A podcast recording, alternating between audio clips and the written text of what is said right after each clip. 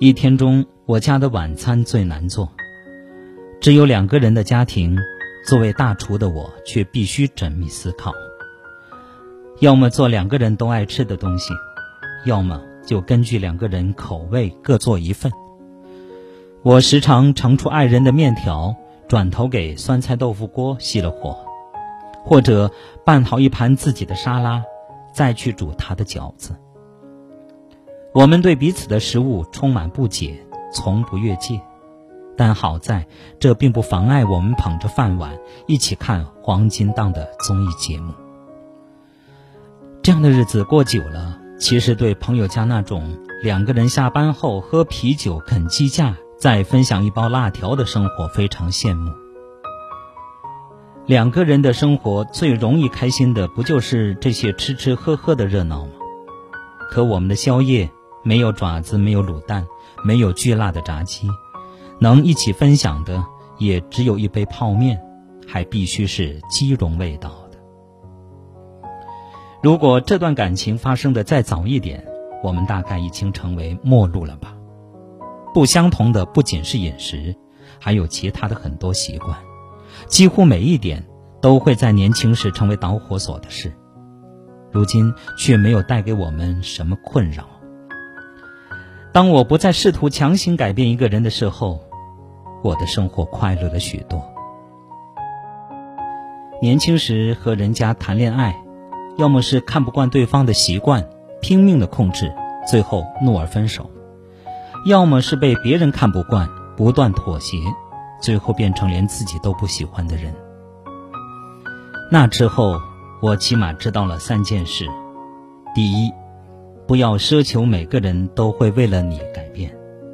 第二，不要试图强行改变一个人。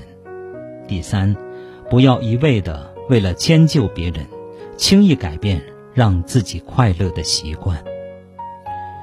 你会发现很多关系中都存在着一方想改变另一方的现象，尤其当恋爱的伪装期过去，大家的真实面孔露出来，双方的不同每天都在碰撞。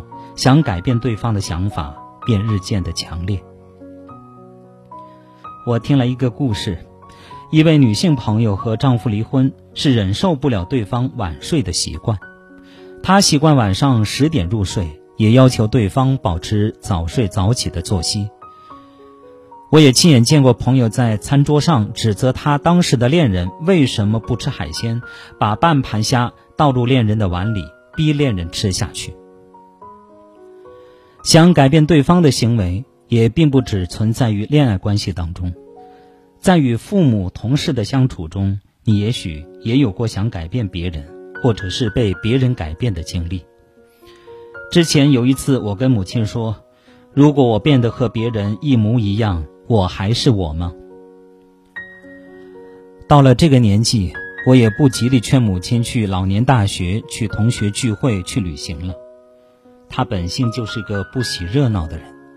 如果他和那些朋友的母亲一样，每天去老年大学报道，积极的同老朋友相聚，或者每个月去哪里旅行，那我的母亲也不再是他自己了。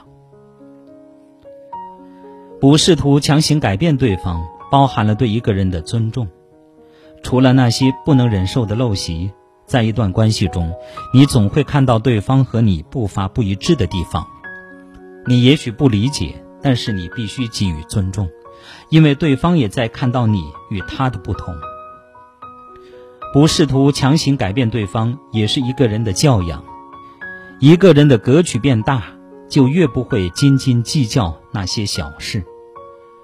更重要的是，他节省了一个人的心力。你的眉头舒展了。你的心胸开阔了，放在别人身上的精力，终于可以放在自己身上，让自己去成为更好的人。对方落后时，你拉他一把；对方超前时，你迎头赶上。只要那年你爱上他时的闪光点还在，就不用强迫他成为一个不像自己的人。虽然到了晚上，我还是很头疼吃什么。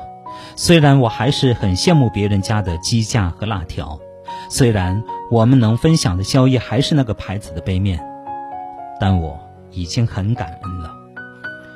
黄金档综艺节目很好看，我的沙拉很好吃。身旁的人，你尽管去做你自己，这样的你，就足够让我喜欢了。好，朋友们，感谢大家收听由张斌播讲的《听听别人怎么说》节目。刚才您听到的是一篇来自微信公众号《人民日报》上的文章，题目叫《不再试图强行改变别人，你会快乐许多》。